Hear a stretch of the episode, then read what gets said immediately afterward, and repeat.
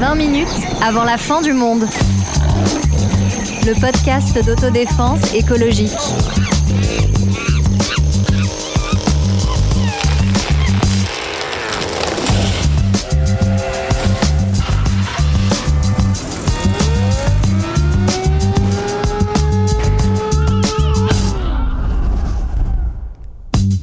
Bonjour, bonjour, bonjour. Nous voilà de retour pour une nouvelle saison de 20 minutes avant la fin du monde. Toute l'équipe est très heureuse de vous retrouver. Elle revient d'un Tour de France en jet ski. Quelle performance C'est Merci. l'incroyable Sarah Championne Ah, carrément. Il a visité 47 pays en 3 semaines de congé, mais astuce sans toucher le sol, c'est Rémi qui nous fait le plaisir d'un détour. Elle a fini de nettoyer les tags sur son yacht amarré dans le vieux port de Marseille. Il nous fait Non mais il y en a marre des délinquants là. Wow, wow, wow. c'est Sonia. Ça va, la peinture est bien partie? Heureusement j'ai employé des gens là pour faire ça. Et bien sûr, celui qui vient de fonder sa start-up en route vers l'infini et au-delà, mesdames et messieurs, nouveau venu à ce micro et président de la Barbecue Beef Company, Olivier. Je m'en suis mis plein la panse tout l'été, c'était génial. Bonjour. Ouais, j'espère que tu vas pas mettre des courgettes sur ton barbecue. Hein. Quelle horreur Qui Je, je dit- sais pas ce que c'est. Euh, qui dit Bah ouais, moi non plus d'ailleurs. Qui dit nouvelle saison dit bien sûr nouveauté. D'abord parce qu'il y a des nouvelles voix dans ce podcast. Vous reconnaissez celle de Rémi, qui a déjà participé à plusieurs épisodes et qui est journaliste au service Idée de l'Obs. Qu'est-ce qui est plus stressant, Rémi C'est un podcast de 20 minutes ou euh, un bouclage à l'Obs Euh, franchement, un podcast de 20 minutes. Parce que Oh, quand même énergie dans le bonjour, bonjour, bonjour. On se dit comment on va, sur- on va survivre après ça, quoi. Et on survit, c'est la règle. Et il y a bien sûr la présence d'Olivier, alors vétéran des podcasts, hein, comme on dit dans le milieu, il en a plusieurs de fréquences modernes au compteur et comédien. Est-ce que tu veux nous parler de ton actu ou de ton amour, plutôt des tartes Non, végétariennes mon actu, on s'en fout. Par contre, en revanche, j'ai une très bonne euh, recette de tarte Ouais. pour- d'automne hein, plutôt. Ouais. Tarte au potiron, une délicieuse avec un petit peu de fécule de maïs, de la coriandre et de la crème de coco, un oignon. Franchement, ça passe crème. Eh ben franchement ça fait ça fait envie, ça met ça met en appétit. Alors je parlais de nouveautés pour Oui, cette alors euh, d'ailleurs, je suis ravi d'être là. Et genre, je me suis dit, mais pourquoi ils m'ont pris? Puis après, Sarah m'a avoué que quand vous avez fait un petit peu euh, des, des avis comme ça, quelqu'un a dit, bah, on aimerait bien quelqu'un de con. Donc, merci, je suis, je suis vraiment, euh, je suis Et vraiment on ravi. On a dit quelqu'un de moins intello Nous réfutons parce que con est une insulte misogyne. C'est vrai. Et nous parlons, c'est vraiment la saison des nouveautés. Alors parce que après 55 euh, épisodes, moi je ne veux pas être la Elisabeth II du podcast. et donc ce podcast, vous le savez, c'est une aventure collective. Et il est important pour moi aussi que ce ne soit pas qu'un homme qui anime nos discussions. Donc bientôt vous retrouverez Sarah à l'animation, Sonia aussi. Quelle Et je serai là, bien entendu, alors à l'animation euh, aussi, et dans la peau d'un chroniqueur, heureux de pouvoir faire dérailler l'épisode quand euh, je ne serai pas euh, occupé à l'animer. À propos de dérailler, alors vous voyez l'art des transitions, puisque ça me ramène à cet été. Première question pour ouvrir cette saison que je voulais vous poser. Qu'est-ce qui vous a le plus marqué cet été? Et Si ben, quelqu'un parle de son bronzage, il prend la porte. hein. Ah non Parce que moi, franchement, j'ai jamais été aussi belle et bronzée de ma vie et tout est parti en C'est vrai, on en témoigne. Et euh, non, moi peut-être ce qui m'a le plus marqué, euh, en fait, c'est euh, les conséquences de la sécheresse euh, en France, notamment, qui a amené plus de 100 communes en fait à être privées d'eau potable euh, au robinet Hmm. et qui ont dû euh, donc il y a des camions citernes qui ont acheminé de l'eau et ils étaient rationnés en termes de litres d'eau par jour. Et en fait, euh, bah, j'ai l'impression qu'on prend tellement pour acquis qu'on ouvre notre robinet et qu'on a de l'eau potable. Bah, en fait, euh, non, c'est un peu plus compliqué que ça. Et l'une des conséquences du réchauffement, ça va être peut-être d'avoir un accès moindre à l'eau. Mais c'est encore le cas dans pas mal de communes qui n'ont toujours pas d'eau potable, notamment euh, au Castellet, là, dans les Alpes euh, de Provence, où euh, il y a encore, il il y a encore des camions qui viennent. bah, et- Enfin, c'est- ce n'est plus possible, c'est plus tenable. Et toi, Rémi, qu'est-ce qui t'a. Alors moi, pour m'échapper de la réalité, c'est un roman de science-fiction. Et alors, euh, Ouais. un roman Ah. de Kim Stanley Robinson, qui est un auteur de, de science-fiction américain. Alors le bouquin s'appelle The Ministry for the Future, avec mon bel accent anglais. Et en fait, non, c'est un bouquin sur l'avenir climatique euh, du monde. Et il y a un exemple très frappant, c'est qu'en fait, il parle d'un humanitaire qui part en Inde et qui va vivre une canicule, enfin une vague de chaleur très très forte et très meurtrière, et qui va développer un stress post-traumatique en revenant en Europe sur le, le chaud. Et en fait, par exemple, une porte de sauna s'ouvre, il y a une bouffée d'air chaud qui lui arrive dans la figure et poum, tout lui revient à l'esprit, quoi. Pareil avec un percolateur de, de, de machine à café. Et l'idée, en fait, de- d'avoir un stress post-traumatique associé au chaud, je trouve ça hyper frappant et je l'ai ressenti un peu dans le, au, au pic des canicules en France. Tu, sens qu'il y a une espèce de puissance dans, dans la chaleur et dans Ouais. le soleil qui peut Ouais. tomber dessus. C'est un peu flippant, quoi. Ouais, je suis assez d'accord. En tout cas, à l'échelle personnelle, c'est moi aussi la chaleur euh, qui n'en finit pas, qui dure des mois et des mois. On avait l'impression que cet été avait commencé euh, presque des années avant et que ça n'en finissait plus. Et c'est une chaleur. euh, bah, qui rend le fait de vivre en appartement absolument insupportable, le fait de vivre en ville, euh, euh, enfin Très plus, plus possible. Donc, euh, enfin voilà, à l'échelle vraiment, euh, et, et- et c'est la première fois de ma vie que je ne suis pas déprimée à l'arrivée de l'automne, malgré mon rhume. Non, mais c'est vrai. parce que j'ai été contente en fait de pouvoir remettre euh, un pull. En revanche, à l'échelle plus moins individuelle, c'est vraiment les incendies qui m'ont frappé et la fin d'une sorte d'insouciance qui va avec l'été où on voyait des vacanciers euh, tout à coup euh, euh, bah, premiers réfugiés climatiques euh, euh, dans, dans des gymnases, incendie en France et puis mais malgré tout il y avait presque quelque chose même si c'était dramatique de presque insouciant là-dedans encore puisque finalement le drame pour les Français c'est d'interrompre ces vacances alors que à l'autre bout du monde enfin je sais pas si le bout du monde mais en tout cas au Pakistan là c'était des images totalement Absolument apocalyptiques terrible. Ouais. Euh, Je rebondis sur ce que tu dis sur euh, les vacances avant tout. Moi, j'ai fait le, j'ai fait le festival d'Avignon et euh, et il y, a- il y a eu des feux de forêt juste la, la forêt juste à côté. Et il arrivait une journée, un soir, où il y a eu des cendres qui tombaient sur la ville. Et c'est vraiment ambiance fin du monde. ouais. Une Mais odeur, vraiment une odeur, euh, le ciel qui euh, un petit peu rose, un petit peu gris, euh, très très indéfinissable. Et pourtant, eh ben, il fallait quand même prendre son spritz en terrasse. Et pourtant, alors évidemment, enfin, je veux dire, c'est Ouais. difficile de faire quoi que ce soit. T'es à Avignon, tu, Mm. je comprends tout à fait en même temps. Mais il y avait quelque chose qui euh, était assez euh, paradoxal Mm. entre cette ambiance-là et, euh, et la vie qui continuait. Ouais, c'est comme à Paris, euh, les ciels ne sont jamais plus beaux que quand il y a des pics de pollution. Tous ces magnifiques ciels roses, c'est Ouais, à la pollution.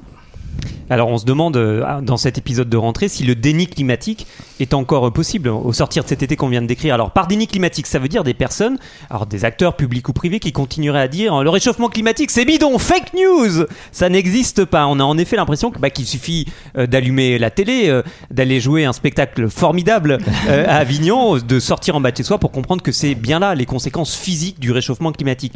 Mais justement, la question qu'on se pose dans cet épisode, c'est est-ce que le déni, lui, n'est pas en train de changer de forme Et pour parler de ça, on s'appuie sur un article scientifique de 2020 signé par William Lamb et de avec plusieurs autrices et auteurs.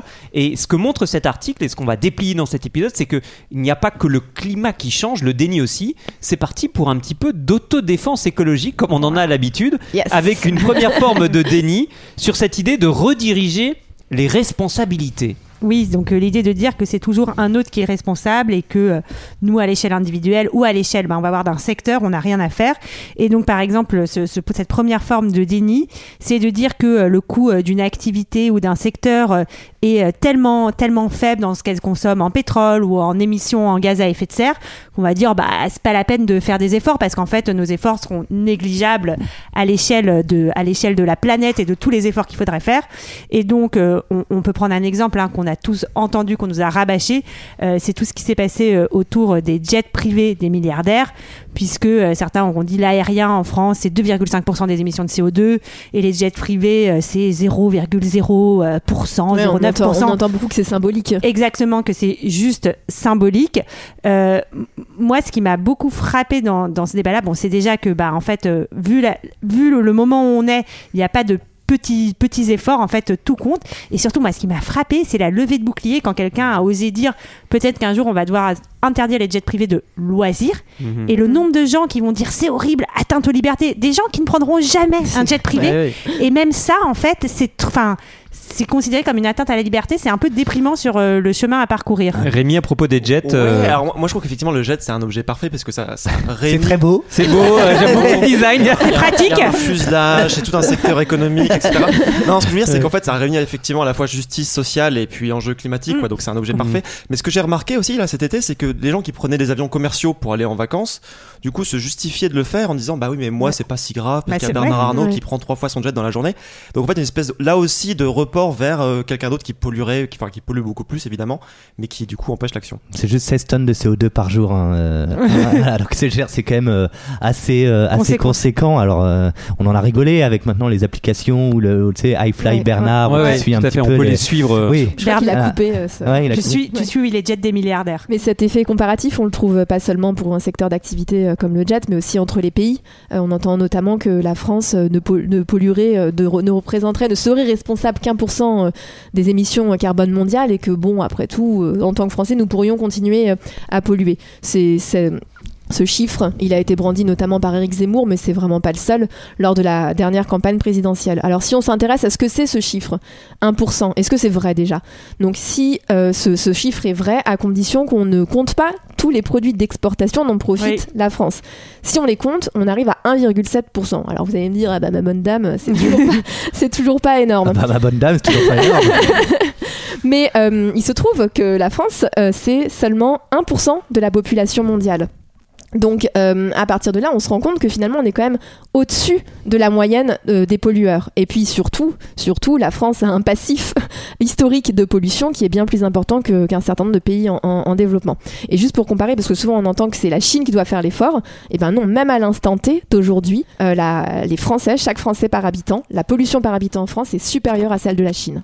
Oui, c'est ce qu'on dit euh, beaucoup aussi dans, dans les milieux climatiques, c'est qu'il y a, et dans les, les publications euh, scientifiques, c'est qu'il y a cette idée des émissions historiques, c'est-à-dire pas forcément regarder celles euh, des années 2000-2022, mais aussi toutes celles bah, qui ont commencé à la révolution industrielle et qui a cette, cette part additionnelle qui fait qu'aujourd'hui, en termes de concentration de dioxyde de carbone, et pas seulement dans l'atmosphère, eh bien en fait, les pays que sont la France, la Grande-Bretagne, les États-Unis ont une responsabilité Mm. historique écrasante. Oui, et peut-être, euh, ben, comme dernier exemple de, de, de ce déni qui est de rediriger les responsabilités, euh, on en a déjà parlé euh, plein de fois, mais euh, c'est de dire que ben, le problème, c'est euh, le problème n'est pas structurel, il n'est pas collectif, il est individuel, et c'est à chacun d'entre nous euh, de faire euh, des, Pipi des sous la petits gestes. douche. Exactement. Et de Bah pas oui. envoyer d'emails rigolos peut-être? Alors, on a là-dessus, on a là-dessus une témoin, une grande témoin. J'ai dit nouveauté pour cette saison, une grande témoin que nous allons entendre. Moi, je suis euh, du côté de l'écologie des solutions, pas de l'écologie des illusions.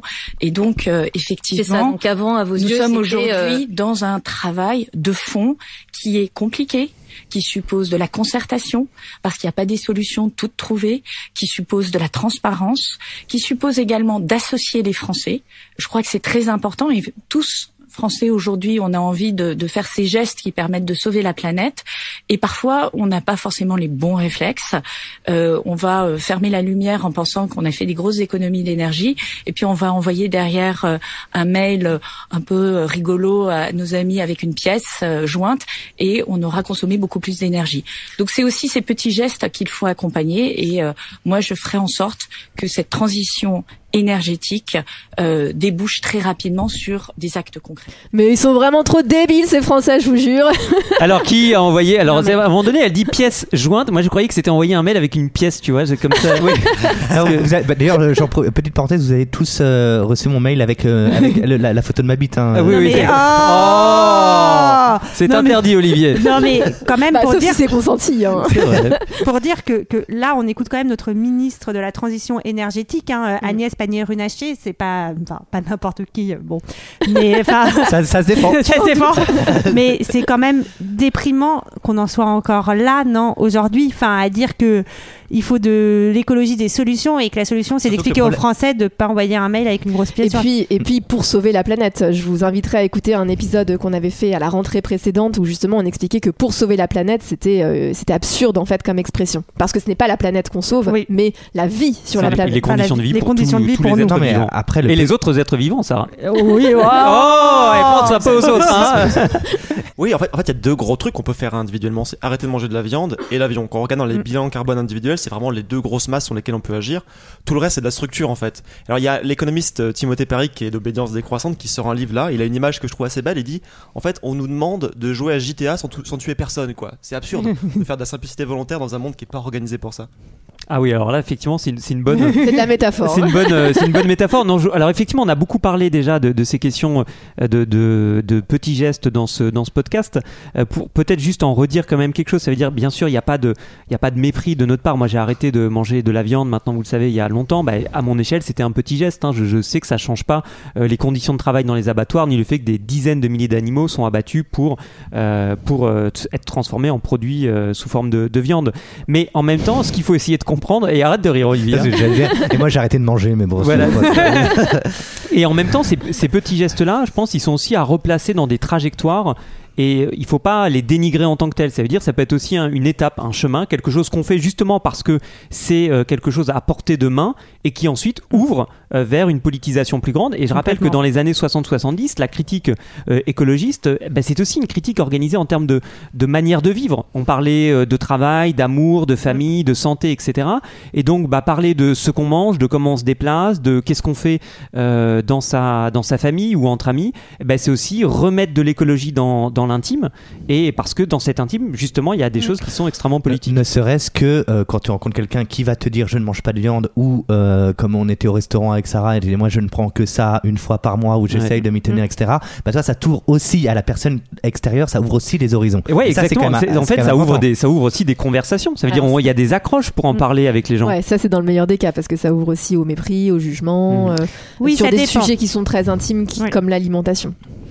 Alors, il y a une autre forme de déni dont nous devons parler. Alors, le, le- la- le- le grand chapeau de ce déni, c'est l'idée de bah, défendre des solutions qui ne sont pas vraiment radicales. Et à propos de celle-ci, l'optimisme technologique. Oui, alors il y en a plein, on entend tout le temps. Alors c'est marrant le terme solution, parce que euh, la ministre l'a utilisé tout à l'heure. Mhm. Alors on parle parfois de solutionnisme technologique. En fait, c'est l'idée qu'il y aurait une espèce de patch mira- miracle, une espèce de, de rupture technique qui nous permettrait de pas changer nos modes de vie, mais euh, de continuer comme avant en émettant beaucoup moins. Alors il y a plein d'exemples. hein. On parle de la fusion nucléaire qui nous permettrait de produire de l'énergie de façon abondante, l'hydrogène, le captage stockage du carbone. Alors c'est quoi? En gros, c'est de placer des filtres. Alors soit en sortie d'usine industrielle, euh, soit sur des centrales à biomasse, soit carrément dans l'atmosphère pour en fait capturer le carbone et le réinjecter dans le sol. Euh, voilà, il y a plein d'exemples. À chaque fois, euh, en fait, il faut, faut montrer que euh, les, comment dire, les, les sociologues qui s'intéressent aux techniques montrent que ça se passe pas comme ça, évidemment. Par exemple, euh, la biomasse, on a besoin de terres agricoles. Euh, le, captage et stockage du carbone, en fait, il faudrait un prix du carbone très élevé, ce qui est pas près d'arriver pour, euh, pour que ce soit viable commercialement. Enfin voilà, donc la fusion, c'est un projet de long terme. Donc évidemment, il n'y a pas de solution miracle. En revanche, ça plaît beaucoup aux industries, euh, du, du- aux industries fossiles, et notamment à Exxon qui a dépensé euh, Alors, Exxon, Des- qui est un. ExxonMobil, pardon, qui est euh, bah, un producteur d'énergie et notamment de pétrole et de gaz naturel, et donc qui a dépensé des, des, des, des sommes considérables juste dans la pub pour convaincre les Américains que euh, grâce à la capture du pétrole, on arrivera bah, à capturer 90% du pétrole d'ici 2050. Juste dans la pub. hein. Non rien, moi j'ai juste une image de- du pétrole capturé avec un petit bout de fromage et une tapette, donc ça n'a strictement. non mais juste euh, un exemple très frappant, c'est qu'on on nous bassine avec euh, l'avion à, à hydrogène euh, qui serait euh, vert, euh, zéro émission euh, de, de, de- de carbone.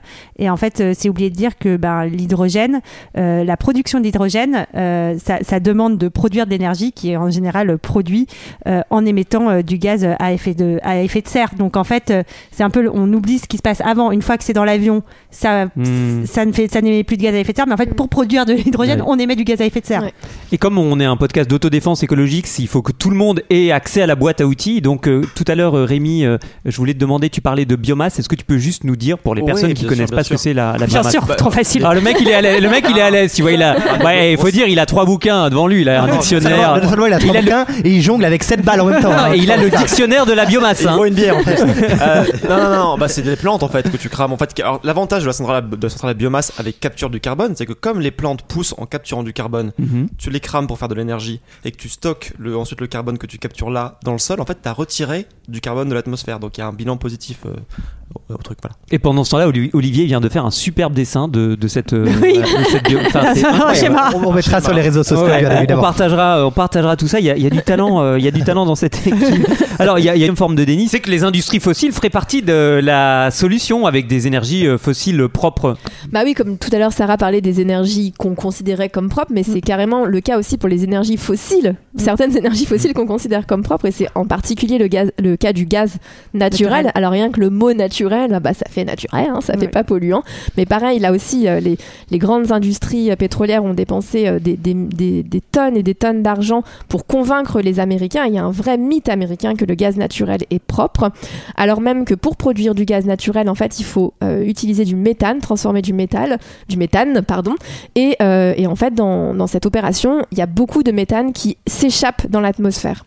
Et le méthane, c'est beaucoup plus polluant en réalité que le CO2. Et d'ailleurs, c'est cet argument du gaz naturel, on le voit aussi en France euh, sur euh, les transports publics euh, ou sur certains camions de grande surface où c'est écrit je roule au gaz naturel euh, comme un argument euh, publicitaire. Non, C'est les camions monoprix, ça. ça, je Ah, j'ai pas osé le citer. Non, et dans d'autres formes de, de DINI, euh, c'est-à-dire euh, des, des solutions qui ne sont pas vraiment radicales, hein, c'est les, les grands discours, les grandes annonces où il n'y a rien derrière. On pense à Make the planet planet great again, again. par exemple. Euh, Ou au quinquennat Macron, mais bon, il faut ou, pas faire... ou alors, euh, et on va encore passer pour euh, des écolo-dictateurs, euh, les, les mesures uniquement incitatives, les petits pichenettes, j'arrive pas à la- ouais, ouais. Euh, voilà, euh, bah, en fait, euh, il y a un moment, ce, ce sera malheureusement euh, plus, plus suffisant. Mais ça veut dire qu'on peut aussi collectivement décider de contraintes et que c'est pas Exactement. en soi antidémocratique de contraindre et de nous contraindre à quelque chose. Alors il y a d'autres formes de déni. Une troisième forme, c'est de montrer en fait que il y aurait dans ces politiques climatiques et sociales ambitieuses des effets négatifs, que ce serait vraiment la grande catastrophe. Bah, Problème pour l'emploi. à chaque Oui, la, c'est le ça amènerait la, pauvreté tout d'un coup de se priver de ces énergies fossiles qui toutes sont si importantes et représentent 80%. La vie amiche, comme on en avait parlé. Exactement, la fin du bien-être, euh, parce que euh, voilà, ce sera la fin du monde de ne plus prendre l'avion ou le prendre très peu. euh, voilà, enfin, toutes de ces, pas tous ces manger un bon steak. Exactement. Voilà, Et- en tant que patron d'entreprise, toi Olivier, tu le, tu le sais bien, tu as été confronté à ce genre de problème. euh, bien sûr. Moi, Et la puis- sauce cocktail, faut que je la vende en plus. Donc, Et puis c'est c'est c'est ni enfin c'est un peu nier que d'une certaine manière un autre monde est possible en fait de dire euh, on c'est est beau comme une chanson. non mais c'est ça c'est de dire bah voilà on, on est dans ce- cette société euh, capitaliste libérale etc et si on change euh, bah ce sera forcément la merde il y a eu une très belle. Aujourd'hui, il y a eu Véran qui a parlé sur la Coupe du Alors Monde. Olivier Véran qui Olivier est Véran. porte-parole du Tout gouvernement. à fait, porte-parole du, du gouvernement qui a dit bah Coupe du Monde au Qatar, bah pff, ouais, faudrait. mais enfin, comprenez, c'est compliqué, mais néanmoins, je félicite tous les Français pour ce changement de mentalité sur euh, le changement climatique. C'est vraiment ça, c'est incroyable. L'art de la rhétorique. Et puis l'idée de défendre aussi une espèce de, de perfectionnisme politique, euh, on en- les auteurs autrices en parlent dans cet article, c'est voilà, il faudrait que tout soit parfait parce que si ça l'est pas, bah, en fait ça sert à rien euh, d'avancer. Non, il y a des choses, il y a des choses à conquérir, il y a des droits à arracher et on va pas attendre que tout soit super bien ficelé pour se dire que ça, en- ça en vaut la peine. Et le quatrième forme de, de déni, c'est qui est, qui est problématique et potentiellement euh, dévastatrice, c'est euh, en fait c'est l'abandon. C'est une forme, euh, c'est une forme d'abandon. C'est- On c'est- ferme la boutique. ce qui est intéressant sur ce- cette forme de déni c'est que ça va être un déni plutôt de personnes euh, on va dire écolo engagées euh, politiquement un peu tu vois qui vont dire bah en fait euh, presque tout est trop tard Je croyais on que laisse tomber dire, je croyais que t'allais dire de personnes bourgeoises, parce que c'est quand même un déni qu'on trouve souvent. c'est vrai En tout cas, chez les gens qui ne le subissent pas directement. Ouais, ce qui est marrant, c'est qu'effectivement, ce, dans l'article qu'on utilise pour, pour faire le déroulé de, de ce podcast, c'est qu'effectivement, il cible en anglais les doomism, donc je pense qu'en français, on traduirait par les, les effondristes ou les collapsologues. Mm. Et c'est une critique qui a souvent été faite à Pablo Servine de dire, en fait, vous dites que le système est bloqué, verrouillé, qu'il faut préparer l'après, et donc vous nous encouragez à nous retirer des institutions, à faire de la permaculture, à ne rien faire. Et moi, je trouve que c'est une, c'est une critique qui est mal adressée parce que dans les marches climat, il y avait plein de gens dans 2018-2019 qui avaient été vraiment politisés par Servine, par la collapsologie, et qui continuent à manifester, à voter, à s'impliquer dans des assauts. Enfin, je trouve que c'est voilà, c'est une critique qui est souvent faite, mais qui à mon avis tombe un peu à côté. En fait, on peut avoir conscience que nos gestes, faire de la, dit, euh, faire de la permaculture, ne rien faire, faire c'est pas ne rien faire, mais c'est, en tout cas, on peut le faire tout en ayant conscience que ça va pas avoir un impact à l'échelle euh, globale, tout en malgré tout euh, faisant ce choix-là fort parce que c'est la seule chose qu'on peut faire à l'échelle individuelle, tout en ayant un engagement politique. Surtout que j'ai l'impression que cet abandon, quoi qu'il arrive, il est euh, acté. C'est-à-dire que tu leur montres Mm. des chiffres, ils te disent maintenant on aimerait avoir une histoire. Bon, ça nous raconte rien, c'est des chiffres. Et tu leur dis une histoire, tu leur dis bah c'est la fin du monde en fait. Ils disent oui mais vous, vous pouvez le prouver par des chiffres. Et, non mais c'est vrai. Et j'ai l'impression que quoi qu'il arrive, il y a quelque chose qu'on ne peut pas euh, communiquer. Et puis il y a, il y a l'idée de fatalité aussi derrière l'idée qu'il n'y a plus rien à faire, que c'est foutu. Alors que non, quand, même quand on regarde en arrière dans l'histoire, on voit que- qu'il aurait pu en être autrement. Enfin, quand même, à la fin des années 70, le président des États-Unis, Jimmy Carter, pose, euh, fait poser, pas lui-même, des panneaux solaires sur le toit de la Maison Blanche. Non, mais c'est fou, c'est Fais attention, Jimmy, tombe Eh pas Jimmy, eh, oh, il est mal fixé ton panneau là. Oh. Et, euh, et voilà, et, c'est Reagan qui les fait retirer après, mais à ce moment-là, on était à un embranchement où il y a bien eu une action d'ailleurs pour qu'on prenne le mauvais embranchement, Le mauvais chemin. un embranchement qui a été celui euh, des industries fossiles qui ont très très très très très largement investi pour faire passer euh, le fait qu'on l'idée très forte qu'on ne pouvait pas se passer des énergies fossiles Et, justement. et- et avant, le, le fait que ces énergies fossiles ne contribuent pas au réchauffement climatique, ça, Oui. ça a structuré pendant les années euh, 80-90 T'as tout à fait la raison. perception du changement climatique. Elles ont, elles ont fait évoluer effectivement leur discours de il n'y a pas de problème avec les énergies fossiles à il y en a un mais on Et peut pas s'en faire- passer. On peut pas faire autrement. Ouais. Et non, je voulais juste euh, rebondir sur ce que tu disais tout à l'heure, euh, Sonia, sur le fait de ne rien faire. Euh, C'est une position assez bourgeoise et, et- et c'est vrai parce que en fait, quand tu as un certain confort de vie, tu vas même si tu vas avoir certaines conséquences du dérèglement climatique, elles seront beaucoup moins fortes euh, pour des populations euh, plus pauvres. On peut regarder hein, ce qui se passe au Pakistan. Le Pakistan, ils sont passés de températures absolument euh, énormes, enfin des plus de 40, 50 degrés, à des inondations terribles. Enfin, je crois que le gouvernement a dit le pays n'est plus qu'un océan. Enfin, c'est facile de, de, dire qu'on ne fait rien quand on est à peu près confortable dans sa vie et que juste on aura un, peu trop chaud dans son appartement.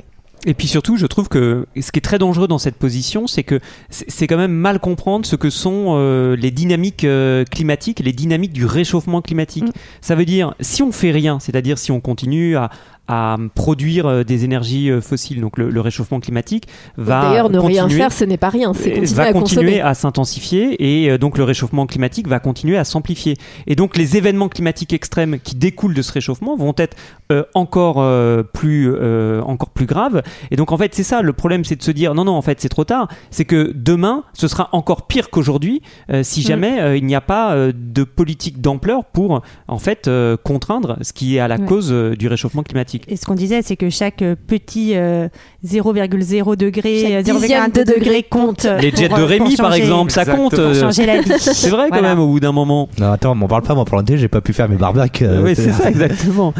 Et voilà, vous l'aurez compris, à 20 minutes avant la fin du monde, on n'a pas envie euh, de, de voir la suite euh, de ce film qui semble bah, tourner d'avance, tout le monde est, est sur scène, tous les comédiens sont là. Non, non, on a plutôt envie de, de faire euh, dérailler, on en parlait au début de cet épisode, ce film qui semble complètement, complètement définitif. Et voilà, le déni climatique, climatique peut se recomposer, peut se transformer, mais derrière, il y a peut-être des mécanismes qui sont les mêmes, c'est-à-dire cette idée de préserver les intérêts financiers d'une minorité qui nous donne quand même l'impression de vivre au détriment euh, des, autres. Et on veut le combattre. Et on veut les combattre. on se retrouve dans, dans 15 jours euh, pour un prochain épisode. À bientôt tout le monde. Salut.